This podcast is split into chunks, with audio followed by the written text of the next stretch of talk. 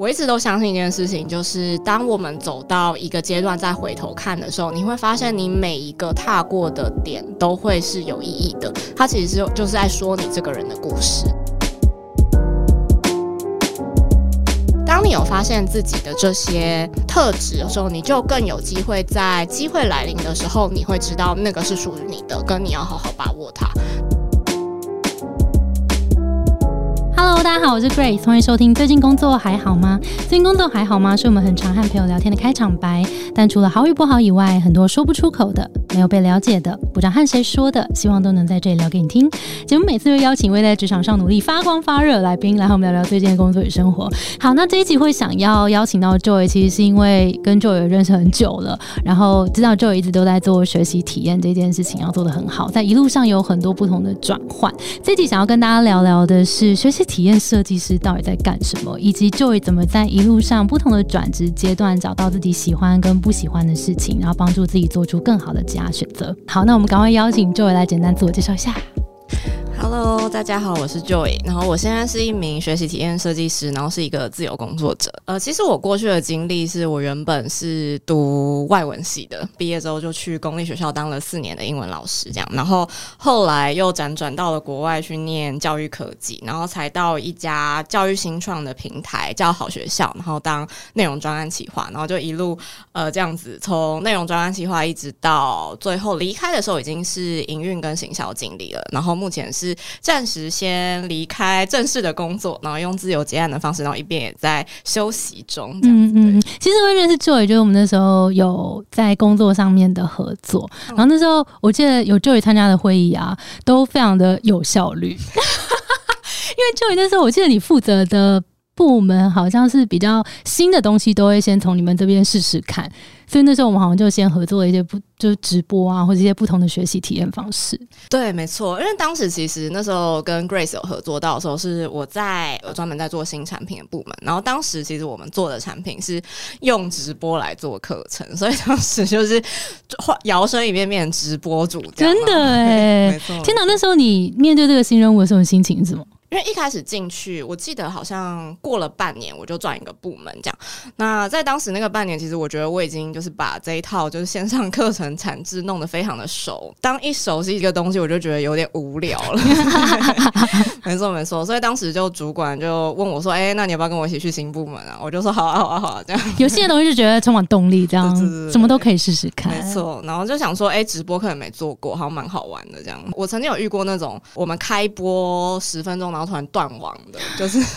天哪，这倒吸一口气，好可怕！然后就有三百多个学员在线上等，这样，我就觉得很恐怖。OK，好，所以那时候其实你在很多角色的转换当中，但是好像都是紧扣学习体验设计这件事，对不对？你可不可以先跟我们分享一下，你会怎么定义学习体验设计师这个工作？我觉得学习体验设计师，它其实是一个在台湾非常少见的工作。就老实说，就我没有听过有台湾我任何一个认识的人有过这个职称，甚至这个职位其实是当初我在上一家公司的时候，因应了新产品的发展，所以创造出来的新职位。对，而而且当时是我跟我主管那边挑，说我要叫什么名字，他自己挑 也蛮好的，蛮好笑的。我觉得线上学习在发展到一定的阶段之后，可能开始会出现，就是代表我们已经从原本的，例如说是内容的企划，就是在做像线上课程的内容产制，已经进阶到我们可能要去更在意说学生他们是怎么使用这些内容的。那我如何可以透过体验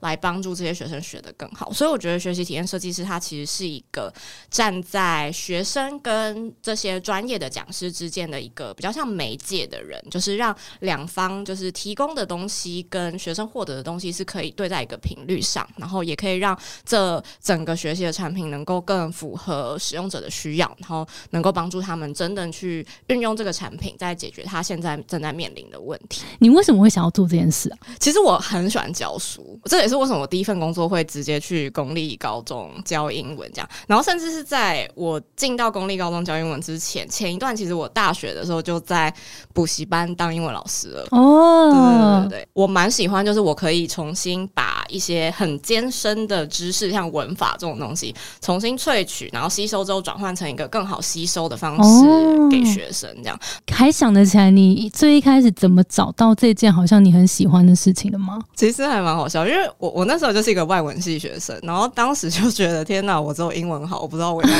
嘛。对，然后我就想，我也是外文系的，I know，我是二文，更 不知道要干嘛。当时其实是有玩一个社团，它是一个在育幼院当义工的社团，对对对。然后我我在那边就是教国中英文，就国中生教英文这样。然后我一边又是在补习班打工。然后其实那时候在补习班教书的时候，一开始纯粹是因为。呃，有认识的老师在那边，所以找我过去，有点半人情，然后再加上配给的还不错，就想说哎，可以赚个零用钱这样，然后就想说试试看这样，然后后来是教的过程之后，发现自己哎，好像蛮擅长做这些的，然后所以就想说哎，好像可以把教书当做是自己未来就是呃吃饭的工具这样子。哦，所以其实是那一段义工的时候，让你觉得这件事蛮有趣的。我觉得义工那个比较像是一个去看到。就是在教育这个体制下，其实有蛮多小朋友是非常需要有人可以去带着他们去呃重新的认识英文。透过教学这件事情，我可以帮助别人一个蛮大的关键。对，但我觉得对于教学这件事情，就是摸熟的，其实是在补习班教书的时候。对，因为当时我其实就是白天是一个大学生，但晚上我其实就算是一个有一点像个 achiever，我觉得超累，而且我当时在台北念书，然后我还要通勤到。到中立去教书，我觉得超疯的。我完全理解。好，我就是小小岔题啊，就是因为我以前也是我是热舞社嘛，然后那时候开始大学是有教跳舞，所以我也是大量通勤从台北去基隆啊，什么巴黎啊教课，就是教很远，但是就觉得教完还是觉得很有成就感的一种。感觉好，那后来呢？就是补习班好像教书，就发现好像教书是你的，算是你会用热情来形容他吗？当时会蛮有热情的，在当时教的时候。可是我觉得，其实当当补习班老师，他的性质比较像是脱口秀演员，是吗？他其实很像脱口秀演员。然后，因为当时其实我那时候，因为你要让大家很在注意力在你身上嘛，没错，没错，没错。而且，因为你想一下，就是一般的学生，他其实。白天已经在学校上课这么久，啊，晚上他很想睡，他真的会睡，会睡一片。然后，所以你一定要准备一些会让这一场秀变得更好看的一些故事啊，或者是才能够让他就是在那么疲惫的状况下，还能够把你想要教给他们的东西吸收。哎，你还记得任何一段脱口秀吗？天哪，我真的忘了。但嗯，我有一个很好笑的经历，是因为我当时的老板就是他想要培育一个他自己的老师啊，然后他是一个数学老师，所以其实他。真的没有办法教我任何跟专业有关系的，所以他当时主要在教我的东西是如何讲笑话，我是很实用。对，可是因为我其实超没幽默感的，我想说，我就是会去看他的那个录影带，去模仿说他怎么包装一个故事，怎么把教学的知识点放在里面。后来呢，就是感觉 Joy 好像在职涯的路上都一直在紧扣跟学习教育相关的这一个主题。那这一路上有遇到任何迷惘的时候吗？我觉得我最迷惘的时候，好像是那个时候在公立学校教书的时候。然后，因为其实我当时就是补习班完了之后，我就想说，那我要就是毕业。对啊，这段是为什么？就是补习班比较像是一个我的打工，就是大学时期的打工。然后后来就是真的毕业之后，因为我也考到那个教师证了嘛，我就想说，那我想要进公立学校教书。这样真的考上之后，原本以为就是轮到我大展宏图的时候，是一个非常天真的人。然后进去就发现，天啊，教育现场真的不是我想象的那样。在当高中老师这个工作，他其实除了教学之外，有一个呃角色是要当导师的，其实要管的事情蛮多的，像是人际，就是他跟同学之间的相处，谁跟谁不好，谁跟谁吵架，谁被谁排挤，就是要做很多非常呃，其实是我不喜欢做的事情，跟教学其实有一段距离的事。没错，没错。然后再加上我就是一个非常不喜欢管别人的人，所以我就会觉得，我当下其实要去管学生如果打扫吗？打扫干净啊！我想说，我自己家里都没打扫干净，我还去管他厕所有没有扫干净啊？后来才会发现，那个工作就是这样子的任务，其实是非常消耗我的个人的能量跟热情的。对。OK，所以其实同样都是教英文，刚刚一个在补习班，然后一个是在公立学校，其实就已经有蛮明显的不一样了。补习班你刚刚说是教学加脱口秀，对，然后在公立学校是教学加保姆，对，所以其实他要 combine 组合起来的技能有点不太一样。那那个时候你有提到，你刚刚我们在聊说这段是最迷惘的时候，那个迷惘的当下的那个状态跟你的心情是什么？会想说，我既然已经知道，就是导师的这个工作内容其实是我不喜欢的，那我有没有办法只做教学就好。嗯，对。然后其实我当时也有想过，我要不要回去补习班？可是我就想说，我当初已经试过，可是我不喜欢晚上工作，那我还有没有什么其他的可能性？这样，结果呢？我后来就是做了一个职场的逃兵，我就逃到国外 去念书。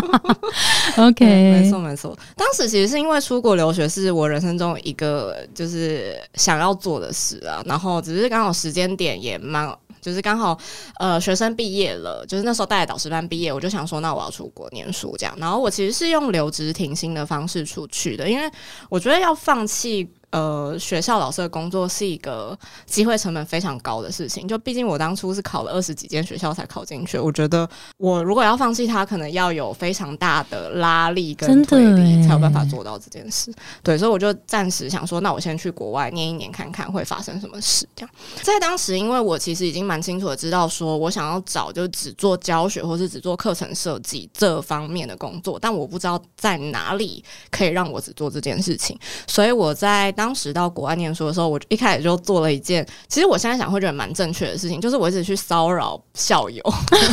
就是那时候就弄了 LinkedIn 的账号，然后我就开始在 LinkedIn 上疯狂的搜寻，就是以前毕业的人以前毕业的学长姐，然后我就会去私讯敲他们说，哎，呃，我我我是就是今年的学生，然后我看到你的工作，我非常的有兴趣，你有没有十五到二十分钟的时间可以让我跟你线上聊一聊？呃，在当时美国的那个环境，其实蛮多这样子的事情在发生的，所以他们可能也会。对于哎，我我其实是一个毕业的校友，然后别人不可疑。我觉得会会觉得我跟你有 connection，对对，然后再加上他会觉得是你认可他现在在做的事情，所以他就会愿意跟你分享他的故事。这样，嗯，有没有印象深刻的分享？呃，我记得当时候比较多的是，我其实是在聊到中段的时候，我找到了就是只做教学，不需要在学校教书的一个可能性。那个时候就是他有一个角色叫 instructional designer，其实就是课程设计师。做这个课程设计的场域，他是在公司的，像是做教育训练的。的时候，然后因为美国他们其实线上学习走的蛮前面的，所以公司很常会有这样子专职的人员专门去做，就是给自己公司员工里面的培训，然后他是用线上营的方式来做的。那我就想说，我就是要做这个工作哦，对，我就觉得这个工作也太适合我了吧，就我完全可以就是避开，就是不需要当导师了，然后我就又可以做我喜欢做的事情，这样。哦，我觉得回来讲这个这个方式，我真的觉得超棒。然后刚刚不是说回扣回来，不确定台。湾这样子的环境适不适合做这件事？其实我还是觉得蛮鼓励大家去做这件事，因为刚刚就一起做的第一件事情是他去找那个 connection，就可能是同学校毕业，或是同科系毕业，或是有在这间公司待过的人。其实当有这个。共同的经验的时候，就比较不会太打扰，所以我觉得这是一个第一个很很好的 approach。然后刚刚第二个就有讲到说，其实当你丢出这个讯息的时候，对方会有一个认可感，就是哎，你是认可我，所以才来跟我问事情，而且可能要很有礼貌的跟他讲，跟我可能会需要你多少时间。就我觉得这个只要先讲清楚。我其实身边也有蛮多朋友在台湾是做这样子的事情，譬如说他想要去这间公司，他可能就先在 LinkedIn 上面找有在。这间公司哦，对对对，做过的，对对对，那其实他们也会很愿意。跟你分享，目前听到的 feedback 普遍来说都还蛮正向的。反正他就是一个尝试啊，顶多他就说 say no。对啊，他顶多他 say no，所以我就找下一个没关系。而且我那时候还有用一个技巧推荐给大家，就是因为我问完这个人，就我跟他问完之后，我就会想说，那我要去找下一个人嘛。可是因为我又要从 link 里面大海捞针，请他介绍。对我每次最后一个问题说，那你有推荐我可以跟谁聊聊？好可怕的一个 referral program。而且他 always 都会说，哦，我可以推荐你这个人。然后为什么有人还会就是直接帮我问？哇，对我就觉得人真的很好。然后，但是因为我也做了很多准备功课啦，像是我就是每一场这个就是虽然只是聊聊，我都会准备根据他的这些 linking 的经历去准备我想要问访纲。对对，我就会真的是在做访谈呢。不是因为我知道 Joy 的那个盖洛普测验结果，我就会觉得这一切都太符合了。你的 Achiever 大发作，哎，对，没错。因为你的目标很明确，所以你知道你要找谁，找他们问什么，才有办法找到你刚刚讲到的那个。好像有一个人，他的那个职位就是我想要做的事，因为我以前做的那些不喜欢的事，在这个工作上面不会发生。好，那我们就继续往下，就是刚刚聊到，就是出国念书，然后念了也是教育新创相关的。内容对不对？我读的其实叫做呃 technology innovation and education，所以它其实有三个比较大的元素，其实是教育、科技跟创新。当时我记得有一门课，它其实只有两周，两周的时间，我们要做出一个教育产品的提案。呃，这个产品我们最后是要，例如说像美国那些教育大公司的业界人士去做 elevator pitch，然后我们要去介绍我们。这个产品哇，蛮 hardcore 的，对，很 hardcore。然后在当时，其实，在做这个教育产品的提案的时候，有三个环节就蛮重要。第一个是在我们这个科系。Innovation 很重要，就是创新。然后创新它其实更直接的讲，其实，在我们那时候学的比较像是创业，就是我们其实很多资源都是跟你要如何去打造一个 business，你要去怎么看市场的机会，你要如何去向投资人或者是呃申请补助的这些专家们去做提案。其实我们有很大一部分在学这个。然后第二个部分，其实在学的比较像是教育。那教育指的东西，就是像学习科学、教学法这些东西，因为。呃，学校告诉我们蛮重要的一件事情是，你做任何的教学设计的决策，背后都要有理论来支撑你，不然就是凭着个人的经验乱做而已。这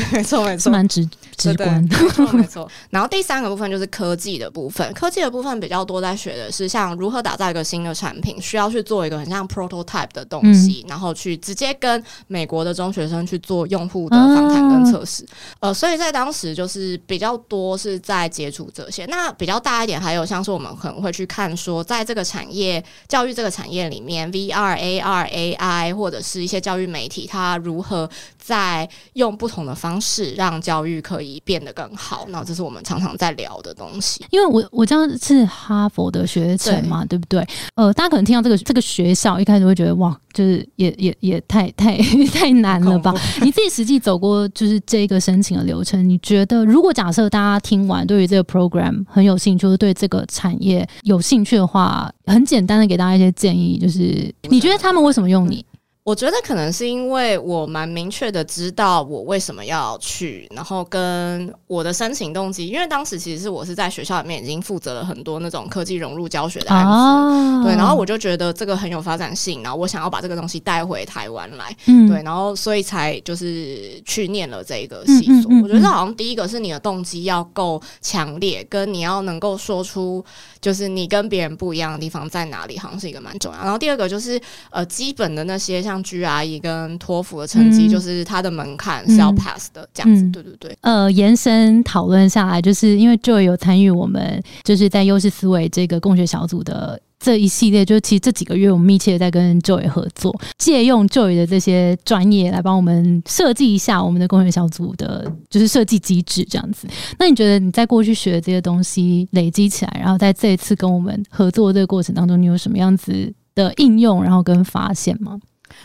共学小组，它是呃，因为它其实是为了要支持那个优势思维这一门课所存在的一个社群。然后我觉得优势思维这门课最特别的地方是在运用盖洛普天赋来去探索自己，所以我觉得它其实是一个。有点像是一个旅程吧，就是陪用户用一个新的工具来探索自己的旅程。那我觉得共学小组最特别的地方是我们其实是在把一群人聚在一起，然后提供一个对话的场域，然后让这群人可以透过彼此的交流，后获得一些新的观点。那我觉得这个是在做这一个共学小组的产品的时候，最核心会希望传达给用户的。嗯嗯，其实你刚刚讲那个，就是你学的那三个最重要的核心，就是呃教育。啊，创新啊，科技啊，以及刚刚讲的这个流程，不管是那个 prototype 啊，然后或是我们怎么样跟使用者访谈，其实在这一次我们都有一起走过这段路，然后 Joy 也是在这中间非常的用心，帮我们发挥，就是他发挥他的专业以及他的天赋，帮我们做出了很完整的教材，这样，然后大家的评价也都很好。那你在自己走过这个设计，因为也是一个呃新的东西的产生，那你走完之后收获或是发现是什么？其实我以前就是一个不喜欢跟人互动 对，所以我觉得等一下我们来聊一下，这跟你的天赋有关。我觉得完全有。好，对，然后反正我就觉得哦，社群，我以前就最讨厌社群，为什么？为什么？因为其实我很不擅长交新朋友 OK 所以你看社群，它就是一个你需要交新朋好像友的地方。是我就想说，天啊，我不要做这个。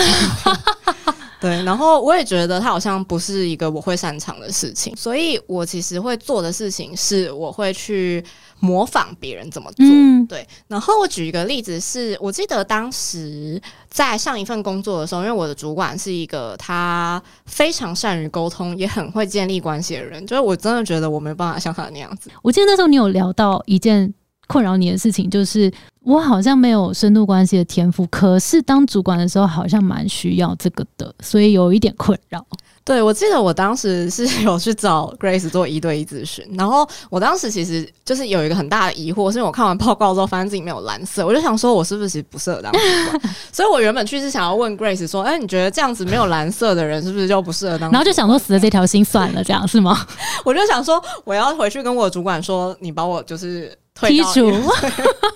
你换一个人这样子的，对，然后就是，但是跟 Grace 聊完之后，我才发现说，哎、其实同样一个工作有不同的天赋，其实代表你有机会把这个工作做得跟别人不一样。然后我也是从那次之后，才去重新检视了自己在这一个主管这个职位上使用天赋的方式，然后重新去调整说，哦，我接下来可以如何更善用自己的天赋，再把管理职做得更好。嗯嗯嗯，你还记得那个时候的刚带人的时候，你的那个卡卡的感觉是什么吗？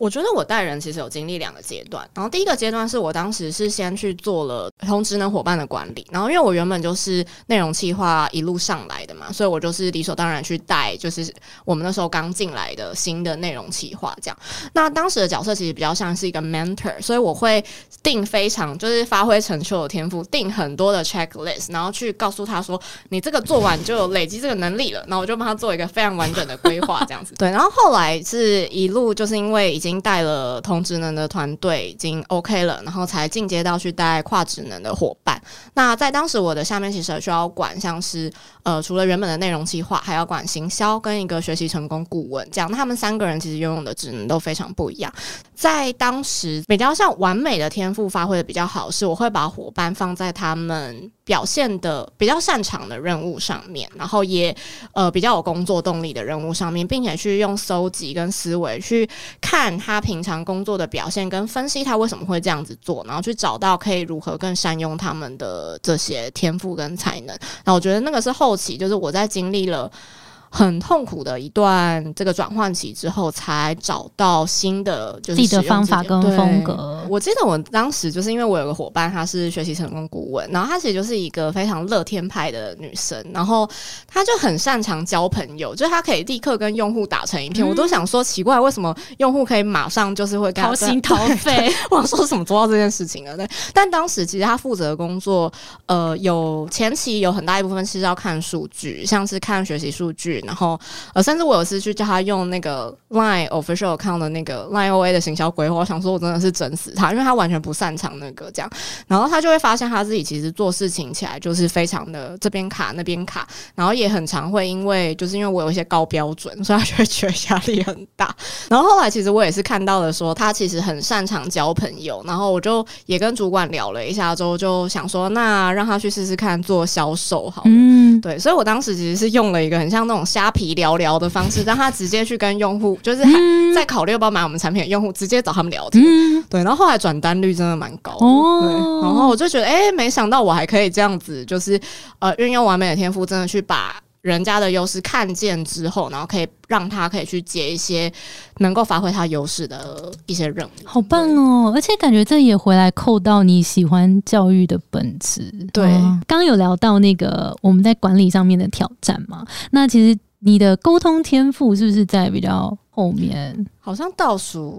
可能有倒数第三，或者 OK，因为其实也蛮多学员或听众会，譬如说有整完整版的报告，然后就去看倒数，我会发现哈，这个我好像很需要，可是在倒数。可是今天我们如果认真听 Joy 的这一集的话，其实 Joy 的表达力超好的。所以你怎么看待这个沟通天赋在很后面，但是可能职场上会蛮需要的这个天赋？在当时，我就是进到职场之后，发现哦天呐，我真的不擅长沟通，然后沟通居然这么重要，这样对，所以当时其实我是蛮有意识的想要学这件事情的。然后呃，我觉得其实在我的天赋里面有三个天赋，他们使用起来就是帮助我蛮大，就即便我的沟通在很后面，我其实就是用一个那个绿色人，就是思维、学习跟搜集这三个在。帮我把沟通能力建立起来。我举个例子好了，我记得我当时在新产品的部门的时候，是需要去呃跟一些厂商洽谈合作案的。然后我当时遇到一个状况，是因为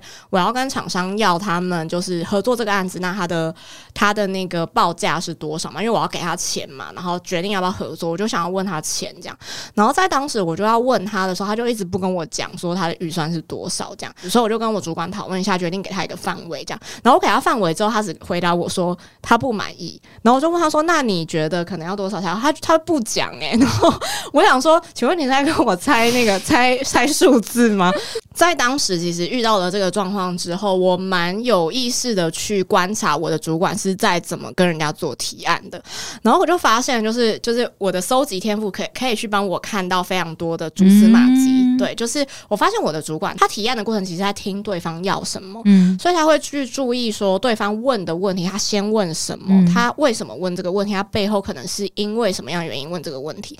主要是要先抓到对方到底在意的东西是什么，你才有机会就是谈判。对，没错，才你才知道用什么。牌来做嘛？对，然后我就学到哦，原来我主管是会这样做这件事情。然后在因为分析了他会这样子，就是他每一场这样子的会议他是怎么做的时候，我就会去学。我认为任何事情都是有学习的可能性，可是你要用适合自己的方式来学。就是你有些别的天赋，说不定可以帮助你做一些你不擅长的事情，只是你没有想过你要怎么去把它们用在你的这些任务上面而已。嗯嗯，真的，而且这些东西可能会是需要慢慢观察而来的，你会发现。自己更适合去学习的方法，或是应用的方法，可能慢慢的会找到的。没错，没错。呃，你觉得走到现在，感觉有一步一步更清晰的感觉。从你过去可能有发现有一些东西喜欢 keep，然后有一些东西不太喜欢，看能不能少一点，让它排除一点点，然后继续往前推进，走到现在。你觉得如果现在有听众也正在找下一步，然后可能有一点点迷惘的状态，你有没有听过很喜欢的 quote？然后我们也可以一起送给听众朋友。大家其实都在转换职涯的时候，会有点不知道自己在干嘛。就是像我每一段在换的时候，其实过程之中会心里会有个声音，是想说：你现在你现在放弃高中老师的工作，你以后会后悔吧？对，想说寒暑假，谁不要 寒暑假？真的，这真的很难放弃。对啊，没错。但是我觉得好像是。呃，我一直都相信一件事情，就是当我们走到一个阶段再回头看的时候，你会发现你每一个踏过的点都会是有意义的。它其实是就是在说你这个人的故事。然后我会觉得大家在做选择的时候，其实可以不时的回去看一下，你就会发现，其实你这一路走来不是在瞎绕，它是有意义存在的。这样子，对。然后第二个，其实是我会觉得大家可能要比较有意识的去观察自己。到底在现在的工作觉得卡跟喜欢的东西是什么？就像我当初为什么会选择离开学校，其实也是因为观察到了自己在某些事情上可能做得更好。当你有发现自己的这些特质或者是自己的偏好的时候，你就更有机会在机会来临的时候，你会知道那个是属于你的，跟你要好好把握它。当你不认识自己的时候，你可能看不到那样子的机会，或甚至是你也不敢去真的抓住那些机会。那我。觉得自我觉察好像会是一件我蛮推荐大家要每天做的事情。那你现在有有一些方法在做这件事情吗？我其实有一个方式是这个这个蛮怪的，好想听，我很想听很怪的。我其实有一个很很怪的，就是因为我最近是自由工作者，所以我其实有一个困扰，就我早上都爬不起来。OK，然后我就想说，我要帮自己做一个起床的仪式，这样早起仪式这样。所以我每天早上其实会抽一张，就是那种。牌卡。对对对，呃，今天一天一整天过完之后，我就会在床上嘛，然后我就会去重新看这张牌卡，然后去想说，哎，我今天有发生了什么事情，就是是这个牌卡想要告诉我的讯息，这样，然后重新去看我今天做的好的事情，我觉得很喜欢自己今天做了哪些事情，然后或者是哎，我有没有什么新的发现，或是我下一阶段要展开什么新的思维哦？对，没错，我每天都会做这件事，因为很多人会需要。更具体的方法来观察自己，那 Joy 是怎么从过去的经验去发现、观察自己喜欢跟不喜欢的事？我其实蛮推荐大家用优势思维这堂课程里面有个四象限的图去分析自己的工作有哪些任务的。然后我觉得分析完这些任务的时候，其实你会对于，例如说。呃，假设你是一个业务，你可能会对业务这个工作，它其实细分下面有哪些项目会更清楚。那以我当时的状况来讲，就是我当老师的时候，我不喜欢当导师，是因为我不喜欢去管理一些生活的大小事。然后我也觉得他要付出蛮多的情感劳动去陪伴学生。那我觉得我自己其实是一个呃比较。高敏感的人吧，所以我我其实很容易会因为学生的事情睡不好这样子。对，那我当我把这些事项一一的拆解出来，我就有办法去辨识说哪些东西我做的时候，我是很快可以进入心流状态的。就是说我可能做的时候不觉得时间。正在流逝，然后我可能在过程中是会非常满足的。那哪些工作是我做完之后，我可能要躺在沙发上休息一个小时？对对对对，或是一整天？对对对，没错没错。然后我觉得其实这样是蛮可以有效的去看，说就是你到底哪些事情是你喜欢或是不喜欢。好啦，今天非常感谢 Joy 的分享，这集也很值得重复听，里面有好多的小细节，很值得笔记起来。好，那我们今天的节目就到这边了。我们节目是最近。工作还好吗？如果你在职涯上遇到任何的烦恼，欢迎到节目资讯栏看我们更多的服务。谢谢你的收听，我是 Between Ghost 的 Grace。我们相信职场不是一个人的战斗，一群人一起前进，绝对比一个人走得更踏实安心。我们会陪着你一起把家走得更顺利。如果你也喜欢我们的话，欢迎订阅我们的 Apple Podcast，也分享给你身边的朋友，或留言给我们，也可以到节目资讯栏追踪我们的 IG 和社团。那我们就下周见喽，拜拜。